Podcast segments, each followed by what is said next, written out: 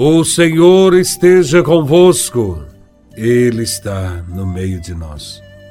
Proclamação do Evangelho de Nosso Senhor Jesus Cristo, segundo São Mateus, capítulo 9, versículos de 14 a 17.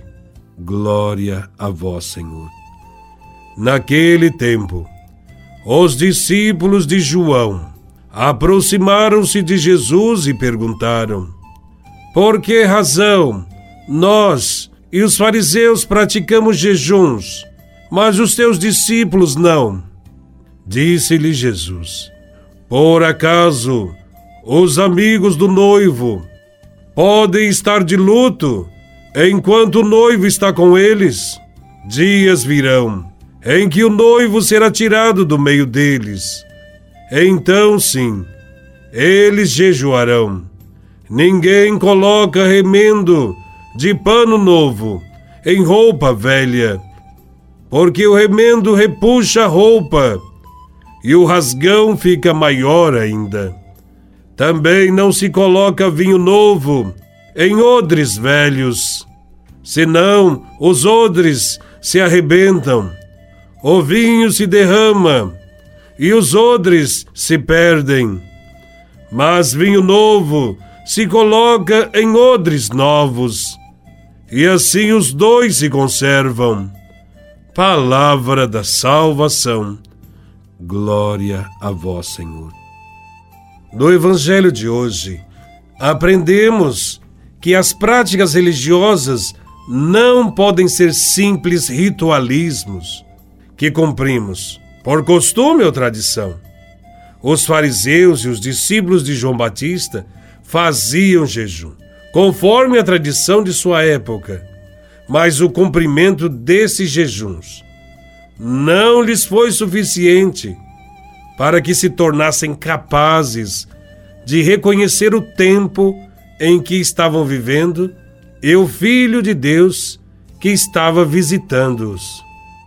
Eles não viveram a alegria de Deus presente em suas vidas e nem puderam usufruir de forma mais plena essa presença de graça.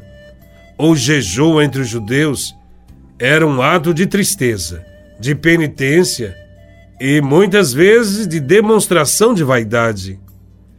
Corrigindo esse modo de jejuar, Jesus ensinou que deve-se fazer jejum com o rosto alegre, com a cabeça perfumada, sem ninguém saber.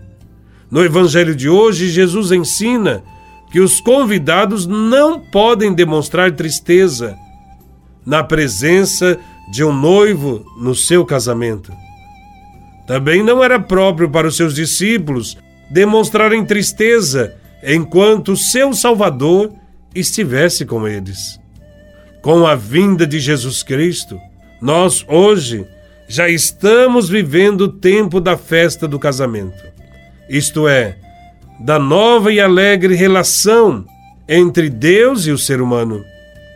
Os ensinamentos de Jesus nos dão a certeza de que o amor de Deus vem salvar-nos concretamente e não apenas para manter as estruturas e as tradições caducas. Jesus nos ensina a praticar os atos religiosos de coração e não por obrigação. O jejum, a oração, a caridade nos ajudam a sermos pessoas novas, com um jeito novo de viver. Nos ajuda a amarmos a Deus e aos irmãos. Jesus não veio para colocar alguns remendos na lei religiosa, pois estes só podiam piorar a sua situação. Jesus veio para introduzir uma veste totalmente nova, um vinho completamente novo, para substituir de uma só vez o pensamento equivocado sobre Deus e os homens. Precisamos ter bom senso para reconhecer o que corresponde ao projeto de Jesus, sem querer misturá-lo com esquemas incompatíveis com a novidade do reino. Neste sentido, Jesus ensina que ninguém usa um retalho de pano novo para remendar uma roupa velha, pois o remendo novo encolhe e rasga a roupa velha, aumentando o buraco. O novo caminho de Jesus é um pano inteiro e não uma colcha de retalhos. Também ninguém põe vinho novo em barris velhos.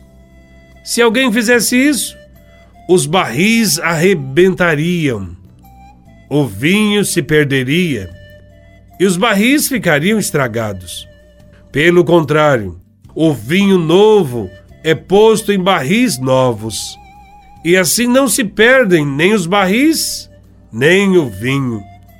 O vinho novo do Evangelho não é destinado a nos deixar numa zona de conforto, mas a nos fazermos novos e andarmos por caminhos novos no mundo. A novidade de Jesus rompe com as estruturas antigas que são simbolizadas pela roupa e barris velhos. Jesus não veio nos reformar, mas mudar radicalmente o nosso modo de pensar e de ver as coisas. Jesus veio nos trazer o novo mandamento do amor, que só é acolhido por um coração renovado, que tenha experimentado de uma forma diferente o amor misericordioso do Pai. O Espírito Santo é quem renova os nossos corações.